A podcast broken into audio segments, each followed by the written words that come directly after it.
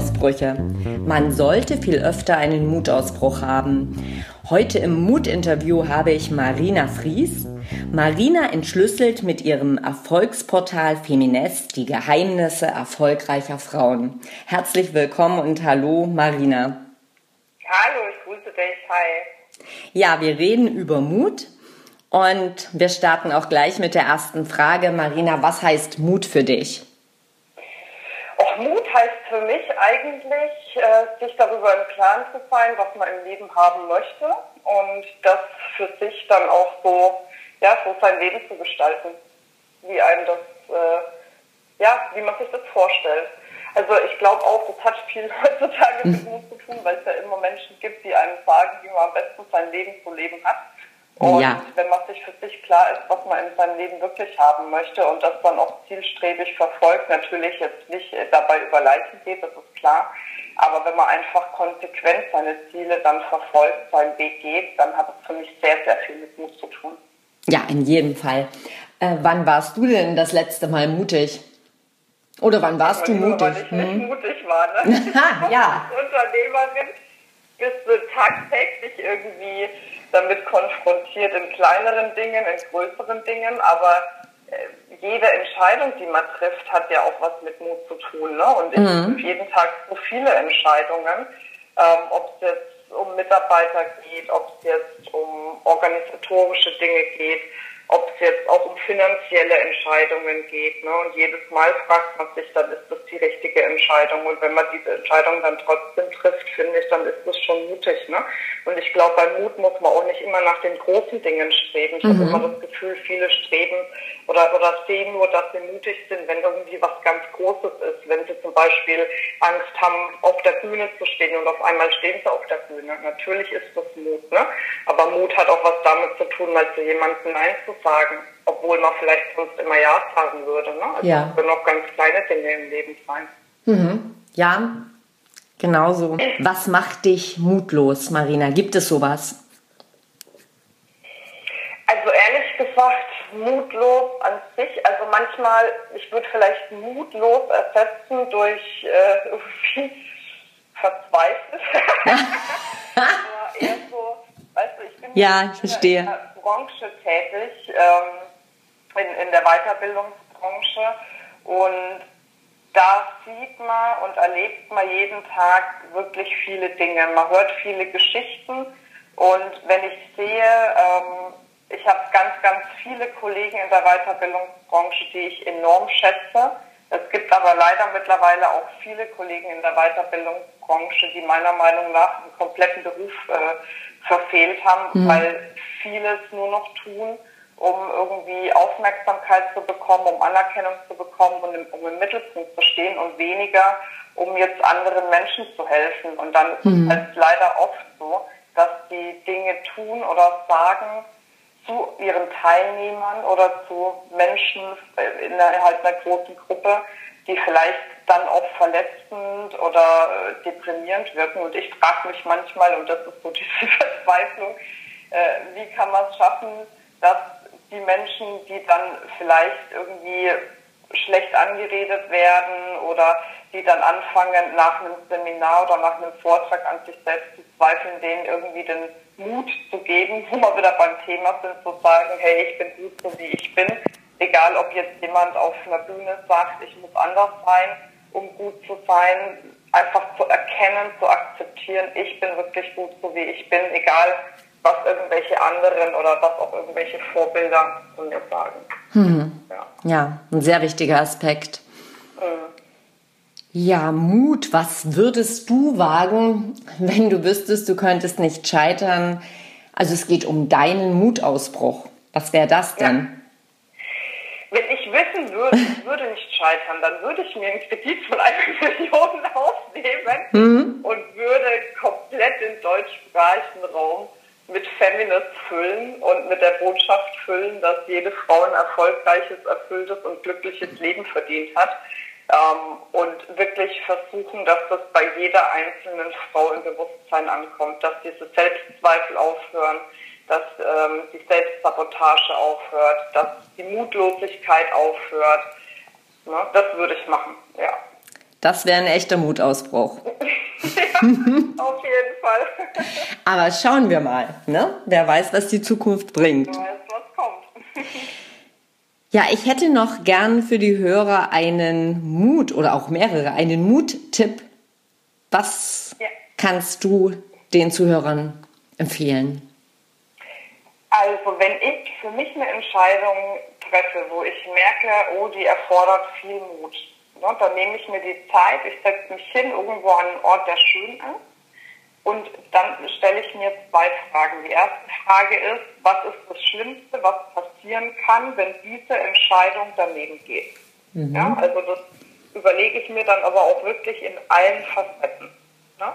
Dass ich schaue, okay, ich habe jetzt die Entscheidung getroffen, nur mal angenommen, das geht jetzt wirklich daneben. Was würde im Worst-Case-Fall passieren?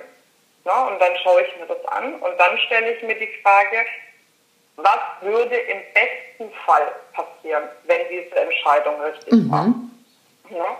Und dann ähm, stelle ich mir die Frage, kann ich oder könnte ich auf diesen Bestfall verzichten, wenn das andere daneben geht. Also sprich, manchmal ist es ja so, man stellt sich jetzt vor, ähm, der schlimmste Fall trifft ein und dann muss man sich einfach fragen, okay, könnte ich mit diesem schlimmsten Fall leben?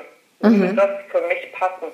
Und ich meine, heutzutage, wie schlimm kann es eigentlich wirklich werden? Ne? Also es landet ja wirklich keiner irgendwie unter der Brücke. Ne? Wir haben mhm. ja so ein Sozialsystem hier, ähm, was in unterschiedlichen Facetten gut ist, nicht in allen, in unterschiedlichen Facetten, dass im Endeffekt ja, also wir können ja nur weich fallen, in Anführungszeichen. Natürlich wird es unbequem, natürlich müsste man sich irgendwie einschränken, aber es ist nie so, dass wir sagen, wir haben nichts mehr zu essen auf dem Tisch oder müssen unter einer Brücke schlafen. Ne? Mhm. Und daher ähm, stellt sich da kaum die Frage, ob man diesen Mut vielleicht äh, aufbringt. Ne? Natürlich muss man aber einfach auch gucken, vom Verstand her passt das. Ne? Also ich mache gerne auch mal so ein Adenauer-Kreuz. Ich weiß nicht, ob du das kennst. Nee. Ähm, da schreibt man quasi auf, äh, was man machen möchte und man stellt dann äh, Pro und Contra an die Seite. Also du machst ein Kreuz und machst, was spricht dafür, was spricht dagegen. Hm. Schreibst es einfach mal auf. Hm. Ja? Dann hast du es nicht nur im Kopf, weil das ist ja oftmals ja. so. In ja. unserem Kopf wird es dann irgendwann wirr. Wir hm. haben viele Gedanken, wir können den Gedanken dann nicht mehr folgen. Ja, und wir verzetteln uns in einem bestimmten Gedanken, ne? Hm. So ist es, ne? Und wenn man jetzt Pro und Contra für etwas aufschreibt, wenn man sich da die Zeit nimmt, dann hat man schwarz auf weiß vor sich liegen. Und dann genau. kann man wirklich gucken, könnte ich damit umgehen, wenn das daneben geht? Mhm. Könnte ich wirklich darauf verzichten, es zu tun? Weil das ist für mich was, das sage ich auch sehr häufig, weil das etwas ist, was was mich total beschäftigt. Ich möchte nicht irgendwann mal am Ende meines Lebens dastehen oder wenn ich, wenn ich alt bin, zurückblicken und mich fragen, was wäre gewesen, wenn. Ja. Und Gedanke, das ist das Schlimmste für mich, wenn ich mich fragen müsste, was wäre gewesen, wenn. Ja. Und das ist für mich teilweise wirklich noch viel schlimmer, als die Entscheidung einfach zu treffen und mutig das umzusetzen. Und natürlich ist es so. Und das, das ist das, was ich auch vielen sage, weil viele natürlich gucken, was habe ich jetzt in der Vergangenheit erreicht ähm, und mich fragen, wie hast du das geschafft? Oder selber fragen, boah, ich weiß gar nicht, ob ich das so könnte. Ich sag dir, jeder kann das.